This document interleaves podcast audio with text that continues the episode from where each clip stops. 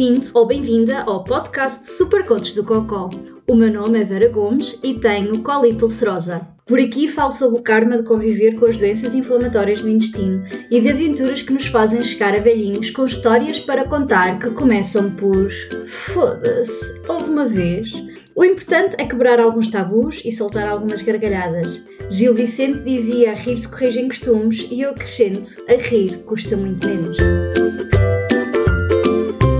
Todos sabemos que o exercício físico faz bem à saúde, que devemos evitar uma vida sedentária, blá blá blá blá blá. É quase como ensinar a missa ao vigário.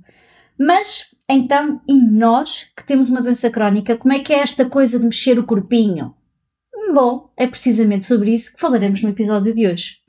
A atividade física regular é um fator importante para um estilo de vida adulto saudável os exercícios podem ajudar a manter um peso saudável, a reduzir o stress, a melhorar a pele, a reverter a fraqueza muscular, fortalecer os ossos e o sistema imunitário. Também pode aumentar a sensação de felicidade devido assim àquela coisa que se chama endorfina, né? a hormona do bem-estar. E apesar disto não ser nada de novo, eu não ter dito nada de novo até aqui, muitas vezes parece que nos esquecemos disto. Como muitos pacientes com doença inflamatória do intestino lidam com problemas de saúde mental, como a depressão, a ansiedade, o exercício é um mecanismo saudável e importante para aguentar a situação e melhorar a manter a saúde mental. Não obstante, e para que fique claro, não substitui o acompanhamento por um profissional de saúde mental, ok? É claro que para alguém que vive com uma doença gastrointestinal possa ter dificuldade em fazer exercício regularmente, mas deves saber que alguns estudos mostraram que há uma relação entre níveis mais elevados de atividade física e menos sintomas, especialmente com a doença de Crohn. Um estudo publicado na revista Inflammatory Bowel Disease descobriu que o exercício está associado a uma diminuição do risco de crises futuras em pessoas com doença inflamatória do intestino em remissão. Diz lá se isto não é um incentivo extra para estirar o pó ao fato de treino. Hum? Claro que não há bela sem senão, e nós já sabemos como é que são estas coisas. Isto tudo porque, apesar de bons indícios, os resultados não são ainda assim conclusivos que a malta possa dizer a 100% isto. Há alguns indícios de que exercitar e permanecer fisicamente ativo com um grau moderado de atividade pode ajudar a manter a doença calma. Contudo, os especialistas não têm a certeza se isto acontece porque as pessoas em remissão são capazes de se exercitar mais ou porque mais exercícios levam a menos sintomas. Agora, há uma coisa em que todos os especialistas e não especialistas estão de acordo. O exercício é uma coisa boa. Apesar das limitações dos estudos efetuados até hoje, geralmente o que se observa é que uma quantidade moderada de exercício é realmente benéfica para alguém com uma doença inflamatória do intestino. Por isso, se ainda não foste buscar o fato de treino, é este o momento. Vá, dois segundos para ir buscar o fato de treino e calçar os ténis. Até porque exercício físico com uma doença gastrointestinal pode e ênfase no pode melhorar a densidade óssea, a reduzir a inflamação, a fortalecer o sistema imunitário, a prolongar a remissão e a melhorar a qualidade de vida e ainda, e ainda, reduzir o stress. Agora, não penses que vais entrar em remissão a esfolaste todo no ginásio, porque isto também não é bem assim. Vais sempre continuar a tomar a medicação que o gastro te passa, ok? E nota que isto de fortalecer a imunidade tem muito que se lhe diga, e não é que vais ficar com um super sistema imunitário e deixar de ficar doente. Significa que irá ajudar na forma como o teu sistema imunitário age. Tudo isto são contributos, mesmo que poucos, mas que, grão aqui e grão ali, ajudam-te a ter qualidade de vida.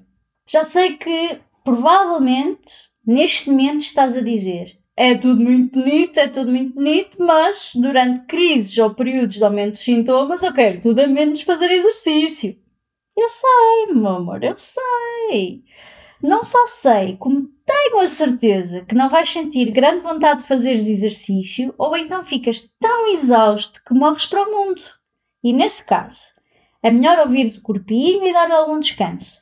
Durante as crises, o melhor é mesmo limitar. E não deixar de fazer completamente, é limitar o exercício e retomar assim que a crise estiver controlada e os teus níveis de energia estarem nos valores normais.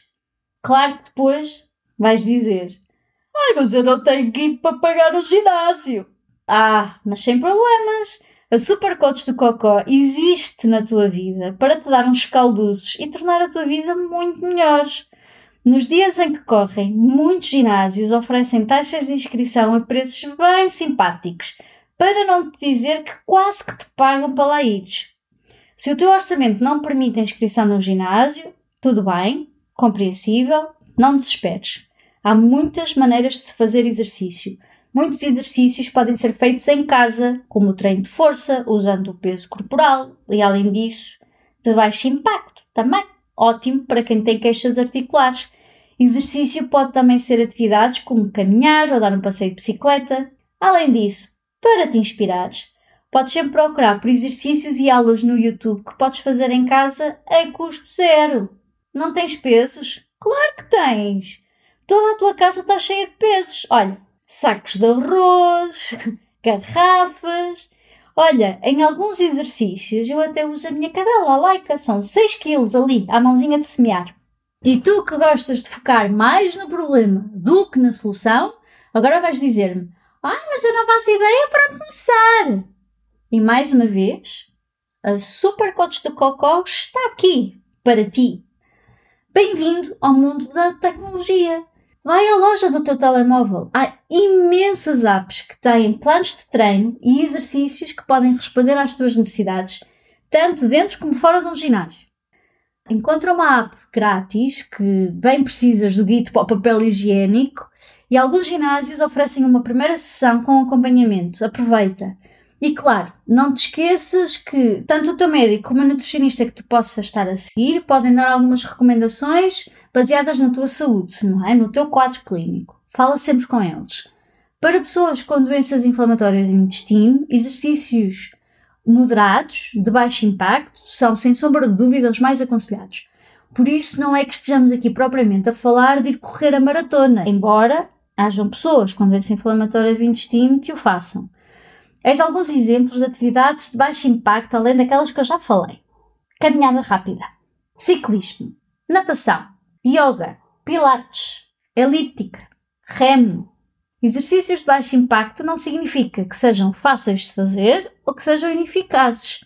Exercícios de baixo impacto fazem com que o coração também se exercite, tenhas os benefícios do exercício, enquanto reduzes o risco de lesões e colocas menos pressão sobre as articulações. E se ainda assim achas que exercício físico não é para ti, Deixa-me dar-te alguns exemplos muito concretos em como uma prática regular de exercício físico, e mais uma vez, não tem que ser a levantar sacos de cimento, nem a correr maratonas, estamos a falar de exercício de baixo impacto e de baixa intensidade, te pode ajudar. Então, anota. Risco reduzido de prisão de ventre. Sim, nem toda a gente com doença inflamatória do intestino tem diarreias, ok? Risco reduzido de doença diverticular. Risco reduzido de cálculos biliares diminuição do risco de câncer do colo e aumento da sobrevida de pacientes com câncer com uma redução média de risco de 20 a 25%. Aumento da qualidade de vida, incluindo efeitos positivos na saúde em geral, stress, bem-estar físico, aumento do humor, alívio dos sintomas, redução da fadiga. Sim, eu sei, hoje treinas e ficas para morrer e cansadito. Mas daqui a umas semanas vais conseguir fazer muito mais e com muito menos esforço e com muito menos fadiga. No pain, no gain. Efeitos anti-inflamatórios para exercícios de intensidade baixa a moderada, diminuindo a gordura visceral, aquela barriguinha, estás a ver? E liberta células do sistema imunitário, eu até dizia os nomes, que são células envolvidas no, nos efeitos anti-inflamatórios, mas provavelmente irias ficar como eu fiquei, que é, ou seja, na mesma. Portanto, fiquemos por efeito anti-inflamatório. Tem também ainda a melhoria do funcionamento do sistema imunitário, aumento da densidade mineral óssea e proteção contra a osteoporose, fraqueza muscular reduzida, ou seja, ficas com os músculos mais fortes, e proteção contra a obesidade, que aliás, nas doenças inflamatórias do intestino mais ativa, não é? Está associada, até pela necessidade de tomar alguns tipos de medicamentos que todos nós sabemos, eu não vou dizer o nome, mas que se chama cortisona, hospitalização ou até mesmo com cirurgia. Por isso, aquilo que eu te posso dizer é, se possível, escolhe alturas do dia em que possas descansar depois da tua sessão de treino. Respeita tempos de repouso entre as sessões de treino para o corpo recuperar e por último, caro ouvinte, o que é que estás à espera mesmo para ir dar corda às sapatilhas, pá? Foda-se, uma vez! Odeio correr. Odeio profundamente correr. Mas depois de uma grande crise e por precisar de provar a mim mesma que a minha doença inflamatória do intestino não me para, enfiei na cabeça queria fazer a primeira Brussels Night Run, que é como quem diz, correr pela cidade de Bruxelas durante a noite com uma lâmpada espetada na testa. Por coincidência, a corrida era na véspera do meu aniversário, portanto, que melhor maneira de sair dos 36 e entrar nos 37, certo? Eu assim de repente consigo lembrar-me de tantas bem melhores do que correr, mas pronto.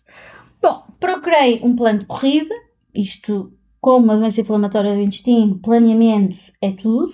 Portanto, procurei um plano de corrida, uh, convenci o mais que tudo que tinha experiência a correr 10 km três vezes por semana, maluca que é? E uns meses antes comecei a preparar-me. O treino consistia num plano de 10 semanas em que alternava entre correr e andar, até que ao fim de 10 semanas, supostamente, estaria pronta para correr 5 km em meia hora sem parar posso dizer que fiz o treino. A corrida eram 8 km e eu apenas fiz 5 km uma vez antes do grande dia. E basicamente, cada vez que treinava, o meu cérebro contorcia-se de agonia e gritava: Mas por que raio eu estou a fazer isto? Até que chegou o grande dia. E lá estava eu, de lâmpada na testa, a brilhar como um pirilampo, pronta para correr nas ruas de Bruxelas durante a noite. E corri. Aliás, quem sofreu foi o mais que tudo, que ao fim de 2 km já se queixava no joelho. Mas eu não. Devagar e tal, o que eu queria mesmo era chegar ao fim não me interessava ter uma medalha para ir ao pódio. E lá fui fazendo, quilómetro atrás de quilómetro. Até que passei a linha de chegada. E olha, desabei num choro compulsivo, que ainda hoje me embarga a voz só de pensar na, na, na situação. É absolutamente indescritível a sensação de ter trabalhado, ter-me esforçado, e ter conseguido. Houve uma senhora que abraçou-me a tentar consolar e eu entre soluços a dizer no meu melhor francês: Tu não percebes nada, pá! Tu lá sabes porque é que eu estou a chorar. Provei a mim mesma, sim, porque nós só temos que provar coisas a nós próprios, que apesar de tudo, com paciência, com planeamento, com algum esforço, continuava a ser eu, a mulher que por teimosia alcança o que se propõe. E isto tu que me ouves, vale todo o dinheiro do mundo. E claro, nunca mais voltei a correr, que coisa do demo. Hoje. Se gostaste do que ouviste ou achaste interessante, se esboçaste um sorriso ou soltaste uma gargalhada, então está na hora de seguir os desígnios do Buda e visita o blog e que Buda do Cocó esteja contigo.